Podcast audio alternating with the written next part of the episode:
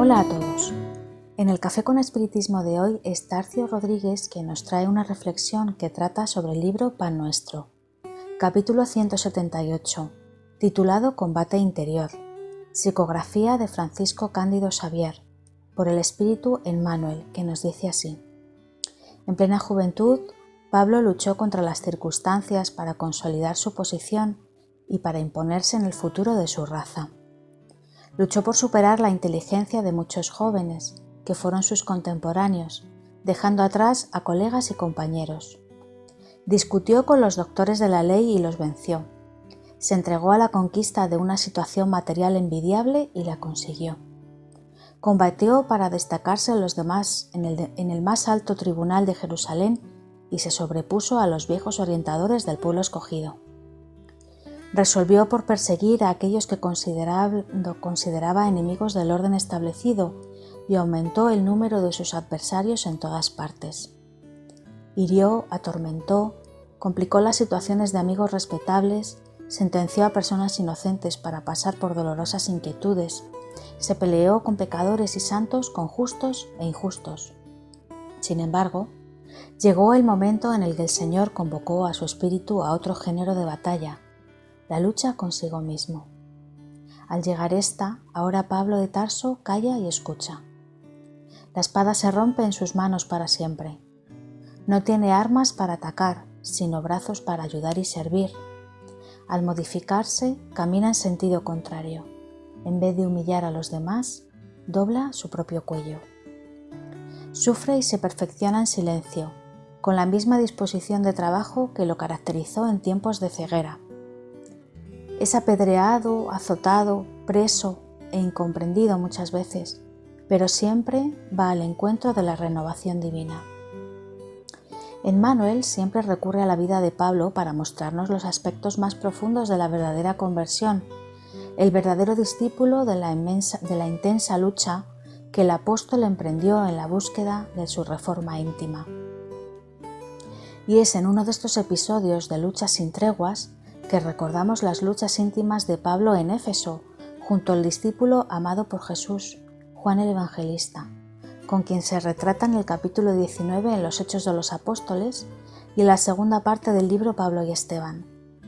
La cuestión es que los doctores de la ley intensificaron las persecuciones de los hombres en el camino de Éfeso y de la intensa participación de Pablo en los debates del Sanedrín, y consiguió cambiar el clima de la comunidad alimentando disensiones, instalando asistencia a los desfavorecidos en la Iglesia, curando a los enfermos con la imposición de manos y la unión de aquellos servidores en Cristo.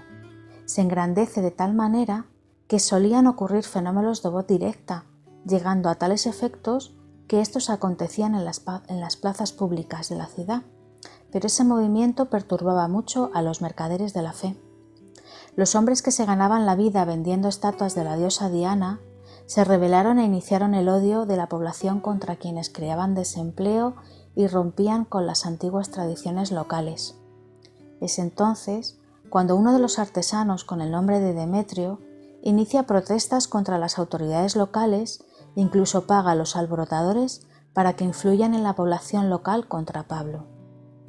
En ese intenso movimiento terminan arrestándole y destruyendo la carpa de Aquila y Prisca, dos de sus amigos más queridos de Pablo.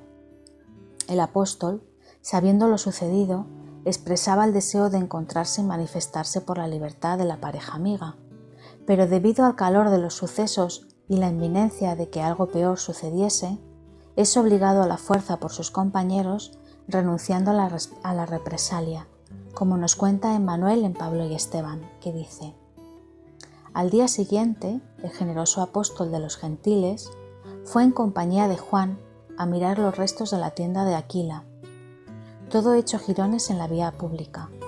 Pablo reflexionó con un inmenso dolor sobre sus amigos encarcelados y habló con el hijo de Zebedeo, con los ojos llenos de lágrimas, y le dijo, ¿Cómo me molesta esto? Aquel Aquila y Prisca han sido compañeros de lucha desde las primeras horas de mi conversión en Jesús.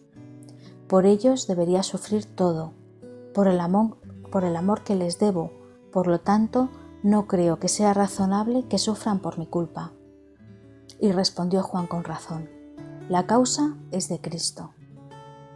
Y Juan le dice además, si en Cristo se dejaron sangrando heridas tan dolorosas, no tenemos derecho a acompañarlo sin cicatrices.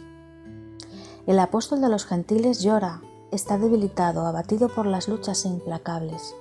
Nos cuentan el episodio de Éfeso, pero aún quedan muchas luchas por venir, y sigue trabajando con espíritu fuerte y voluntad inquebrantable para superarse a sí mismo, y es así como nos cuenta en un diálogo que tuvo con Juan.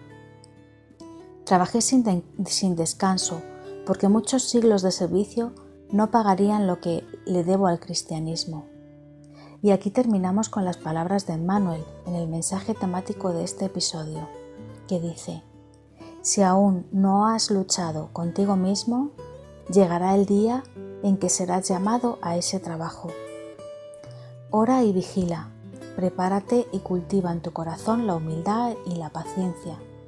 Recuerda, hermano mío, que ni siquiera Pablo, agraciado por la vista personal de Jesús, pudo escapar.